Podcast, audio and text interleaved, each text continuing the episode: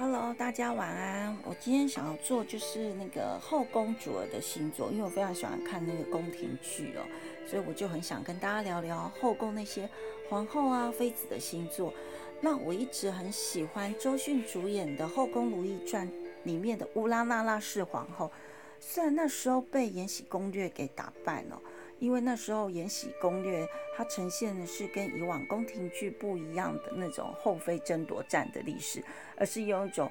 敢做敢说的一个女子如何从一个宫女变登上皇贵妃，所以那他那出戏有种励志的励志的剧情在里面，所以在宫廷剧是非常新奇的。那因为这样子，所以后来上演的《后宫如懿传》整个声势变得弱掉了。但是其实里面对于那种情感表现的细致度，它是绝对超越《延禧攻略》的。我们先说在占星学，真正要看一个人的感情，是看金星跟月亮在哪个星座。金星的星座代表你渴望的感情模式，那月亮代表的是你在感情面需要的安全感，是属于怎么样的安全感哦？那我们先说周迅主演的乌拉那拉是皇后。我觉得它展现的是一种金星在水瓶的爱情哦。水瓶座它是一个很重视和伴侣对未来是不是有共同期许的一个星座，因为水瓶是风象星座，他们重视沟通和信念跟理念是不是一致，所以水瓶座是我们星盘的第十一宫，代表社团。所谓社团，一定是志同道合。好朋友一起组成的，也许我们并没有很浓烈的情感，但是因为我们有共同的兴趣、共同的理念，所以我们组成了一个社团。这是基于我们共同理念、呃共同想法所组成的一个一个团体哦。所以水瓶人很重视社团，很重视朋友，他们很喜欢跟朋友那种知己相通哦，因为我们有共同的兴趣，所以我们在一起。所以呢，他和霍建华饰演的那个乾隆皇帝啊，他们一开始是青梅竹马。他同意入宫，并不是因为他眷恋后妃的位置哦，是因为年少时和皇帝有着心灵一点通的那种知心好友的情感的情分。所以呃，如果你们去看那出戏哦，你们会发现周迅她演的不是一个很热情的皇后，但是她内心一直很认定。和皇上勤奋的心灵香气是没有人可以比的哦。可是随着皇帝一天一天的壮大，他发现他已经不是初登基的那个少年皇帝，而是集天下大权的皇帝的时候，他对如懿的感情就发生变化了，就是已经没有少年时那种相知相守的单纯的爱，他取而代之的是皇帝，他希望能有更多满足他自己的情欲的需求。所以你们看，后来才会有那些令妃啊、容妃啊，甚至那烟花女子都上场了，寻欢作乐，就只为了满足皇帝自己放纵的情欲。但是如懿皇后呢，就是周迅诠释的如懿皇后，她一直守着年少相知相守的单纯的爱情哦。像她在这出戏里头，你们要是去看这出戏。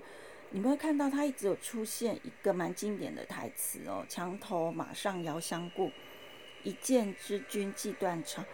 这句词是出自白居易乐府的《诗景底影呃隐隐屏》的里面的一句话。这描述的是一个少女，她在年少的时候在墙头上忽见忽忽见一瞥少年时，对她产生的一个情愫哦。所以这句台词一直出现在戏中。那也见证了他和皇帝年少时那份相知相守的少年爱情哦。所以当他发现皇帝对他已经没有年少时那种单相知相惜的感情的时候，他他到最后不断的等待，然后不断的失望，最后他就毅然决然的断了自己的头发。这在清朝皇室是死罪，因为当时只有皇帝大丧才能落发。他毅然的断发。其实也是决裂的断了他和皇上的缘分了，然后最后就如同他最后割舍了皇和皇帝在一起的画像，因为那时候请郎世林，嗯，他说他们很恩爱很恩爱的时候，请郎世林帮他跟皇帝一起画了一张画像，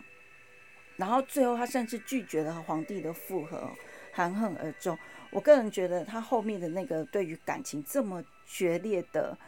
的表现方法很有占星学月亮跟冥王相位哦，因为冥王星是一个很决裂的行星，他在感情是不断的，他可以深情的付出，但他也是可以狠心的断绝，就是一刀两断不回头。我觉得《如懿后宫如懿传》里的周迅诠释的皇后，最后那种情感的决裂程度，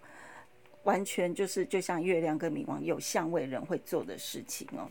那如懿在整出戏来，就是《后宫如懿传》的周迅所诠释的乌拉拉拉氏皇后，她诠释的就是她很成功的诠释金星在水瓶，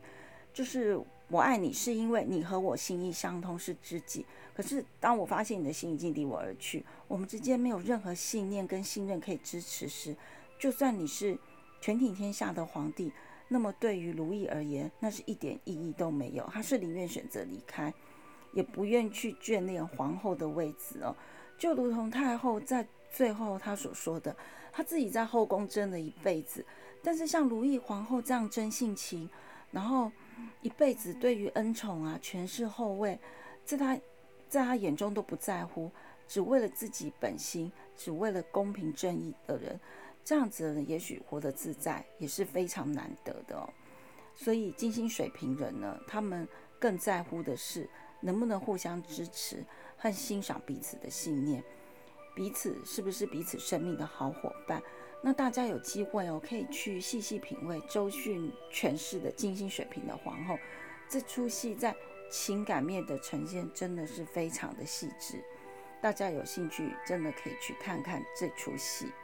然后谢谢大家今天收收听我的音频哦，